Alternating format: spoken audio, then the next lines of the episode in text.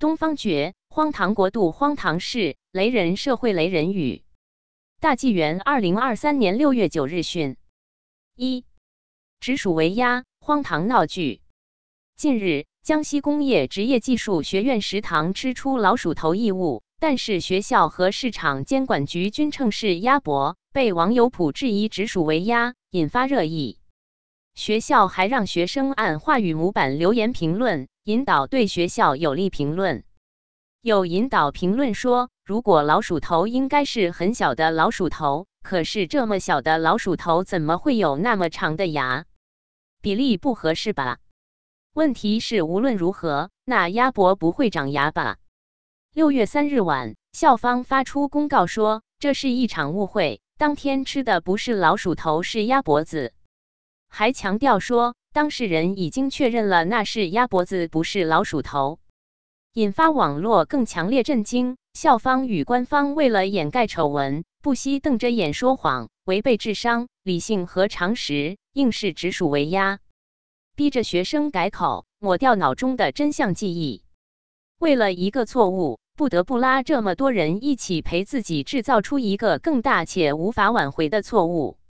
网友称。这个国家只剩下谎言，除此之外一无所有。你跟我说是越嚼越有味的鸭脖子，这东西你敢啃下去吗？这个老鼠头有明显的牙齿和毛须，实在非常吓人瘆人。长牙的鸭脖子令人如鲠在喉。有齿老鼠，无齿狮鸭。食品健康安全一直是大陆严重问题。记得陕西汉中市市民王先生吃冷冻火腿肠时，惊悚的发现里面加了一只粗大的老鼠腿，爪子根根分明。他去找工商管理人员讨说法，回答是已破坏了原包装，不予处理。可是不拆包装吃肠，又怎能发现老鼠腿呢？权力如此蛮横，毫不讲理。山东某男子买了一桶海天牌上等蚝油，全家吃了三个月，在桶底发现异物，竟然是一只完整的蝙蝠尸体，令人恶心不已。说是鸭脖，实为鼠头。鸭脖长牙，岂非怪兽？道德败坏，只为利谋。食品餐饮真个堪忧，病从口入，健康难求。直属为鸭，荒唐巨丑。欲盖弥彰，师生皆愁；谎言造假，何时方休？二、统治危机，文管执法。六月五日，一个关于继城管、农管之后，文管又来了的话题突然火爆。中共文管执法队早已有之，但近两年被进一步整合、统一着装。其职能之一是要维护意识形态安全和文化安全。是中共维护专制政权的一部分。全国共有文化市场综合执法机构两千四百五十个，在编在岗人员三点五万余人，其中百分之九十一点五的工作经费列于政府财政预算，百分之九十六点五一线执法人员参加工伤保险。思想一旦被禁锢，文化必然成沙漠。统治危机强控制。荒唐党建荒唐国，城管农管又文管，可有可无闲人多，文管文革一字差，保党保权一路货。三晨读晚诵，文革降临。近日报道，广西公安厅党委搞起针对领袖著作的晨读晚诵活动，要求党员与警察一起读领袖著作，讲领袖故事，谈学习心得，做工作承诺。为方便学习，当局还专门编印了类似口袋书的主题教育应知应会手册等书籍，引发网民嘲讽，形容如同文革时的早请示晚汇报，直呼文革重新降临。晨读晚诵，文革一样，国有独裁，妖孽必狂，个人崇拜，甚嚣尘上，精神洗脑，为保邪党。四，获利万千，居然假药。湖北近日发现三阳肾宝、强力宝等宣称可降脂、降血压、治疗糖尿病的神药，居然主要成分是淀粉和柠檬酸混制而成，非法获利约五千万人民币。这些假药成本大概是几毛钱，嫌犯以两元卖给下线，最后以八元钱卖给药店，药店再以二十元卖出。湖北盐称有神药，三阳肾宝、强力宝，降脂降压降糖尿，全靠此药少不了。药店卖出二十元，其实成本是几毛。成分淀粉、柠檬酸，假药治病怎可靠？五基地拍片，集体笑场。六月六日。大陆社媒热传一段视频，一众长沙官员在爱国教育基地拍摄政治宣传片，其中一名男子站在前方，疑似在宣讲感言。当男子读到“一切为了人民，一切依靠人民”的时候，听讲的男子中有人忍不住开始笑场，随后引发全场哈哈大笑，乐不可支。网民热议：原来他们也觉得这口号可笑哇！哎，他们自己都不信，把为人民服务当笑话的人正在为人民服务，一切为了人民。后面加个币差不多，欢笑之声，唯有人民笑不出来。教育基地拍片，一切为了人民，出现集体笑场，自己已都不信，欺世盗名鬼话，洗脑民众是真。六。嫁接怪胎洗脑理论。近日，中共高调宣传习近平发明的新理论，声称要把马克思基本原理同中国传统文化相结合。有分析认为，习不想抛弃中共，又找不到出路，危机之下才发明出这种披着中华文化外衣的怪胎。党媒高调声称，习的讲话是第二个结合，是新的文化使命，是习的发明创造。时政评论员岳山表示：“首先，中华五千年文明博大精深、灿烂辉煌，当然没有错。但我们这个文明的根子是神传文化，所以中国自古叫神州，中国人是神的子民。”岳山认为，中共是无神论为宗，马克思主义不只是外来宗教，而且是与神为敌的魔教。只是中共这帮人为了自己的政权而不顾这些。一个有神，一个无神，如何结合？硬嫁接的话，就会出来一个怪胎，而且是内里是魔鬼，表面披着中华文化外衣的东西。对于党媒的高调造势，岳山认为，中共为了保政权，不惜用这种精神洗脑，对中华传统文化再一次破坏。传统文化博大精深、灿烂辉煌、光照乾坤，马列魔教毒害国人。撒旦邪灵摧残心魂，如何结合？有神无神，嫁接怪胎，洗脑理论，独裁专制，危机纷纷，统治非法，毫无自信，碾压红魔，历史巨轮，天灭中共，红船将沉。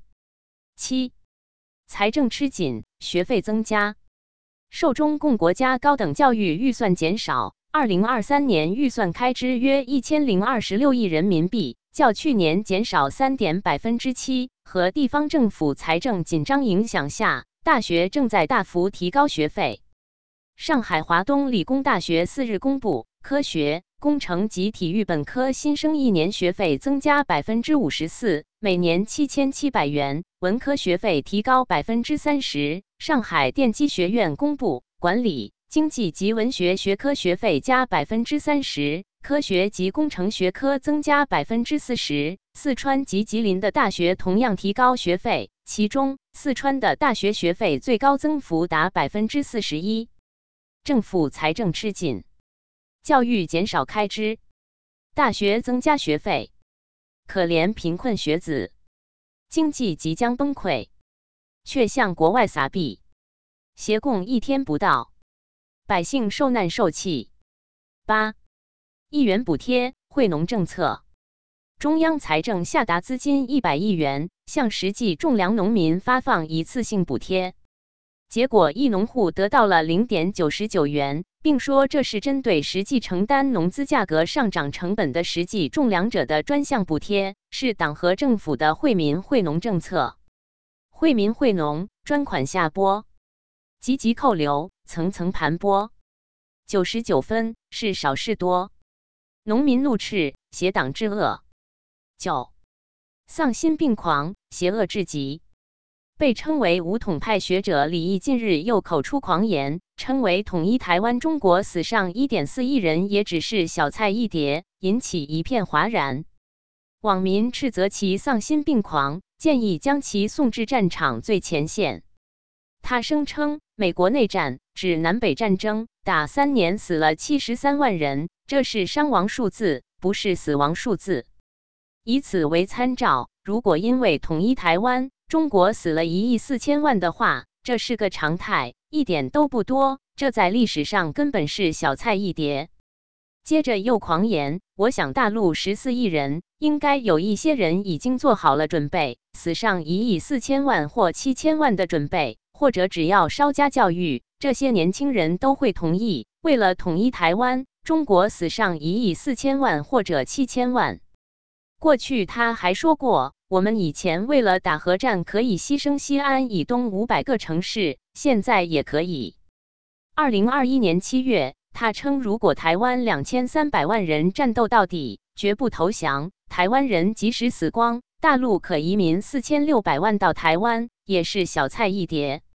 二零二零年十月，就中共宣称中共病毒疫情中死亡四千人，李毅在论坛中发表演讲，称死亡四千人等于一个人都没死，曾惹怒大陆网民。还有国防大学教授房兵曾狂言：“我们可以拿出二百个城市不要了，和美国玩，一起回到石器时代。”他们敢吗？更有“战狼”之称的朱成虎早就狂言：“要与敌打核战，不怕将西安以东国土毁尽，要数一国人当炮灰。”这些战争狂言在大陆激起网民愤怒，建议让李毅全家老小组成敢死队，冲锋在最前面。比法西斯还恶毒，他很适合填海。在他们眼中，别说人民的权利和尊严，就是生命也无足轻重。李毅极端的反人类，他说死一点四亿人是小菜一碟。如此疯狗，为什么还要放他出来？中共的狂妄与不自量力，正在给中华民族带来巨大的危险。现在，中共陷入了四面楚歌。妄图把中国人民当作中共称霸的炮灰，填充人海战术，全中国正在陷入一场巨大危机。凶狂邪恶反台湾，毫无人性是恶鬼，频出狂言最恶毒，地狱之下等而归。有人称李毅明显鼓吹战争，视人民生命如草芥，让人民当炮灰，其恐怖言论已经触法。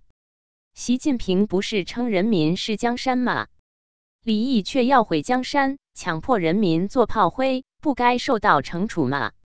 流氓专家何其多，一个更比一个恶，丧心病狂，狂言出，邪恶至极，极端作，鼓吹核战当儿戏，不顾民众死与活，全国舆论一边倒，怒骂讨伐加谴责，生命可贵应珍惜，逼作炮灰是为何？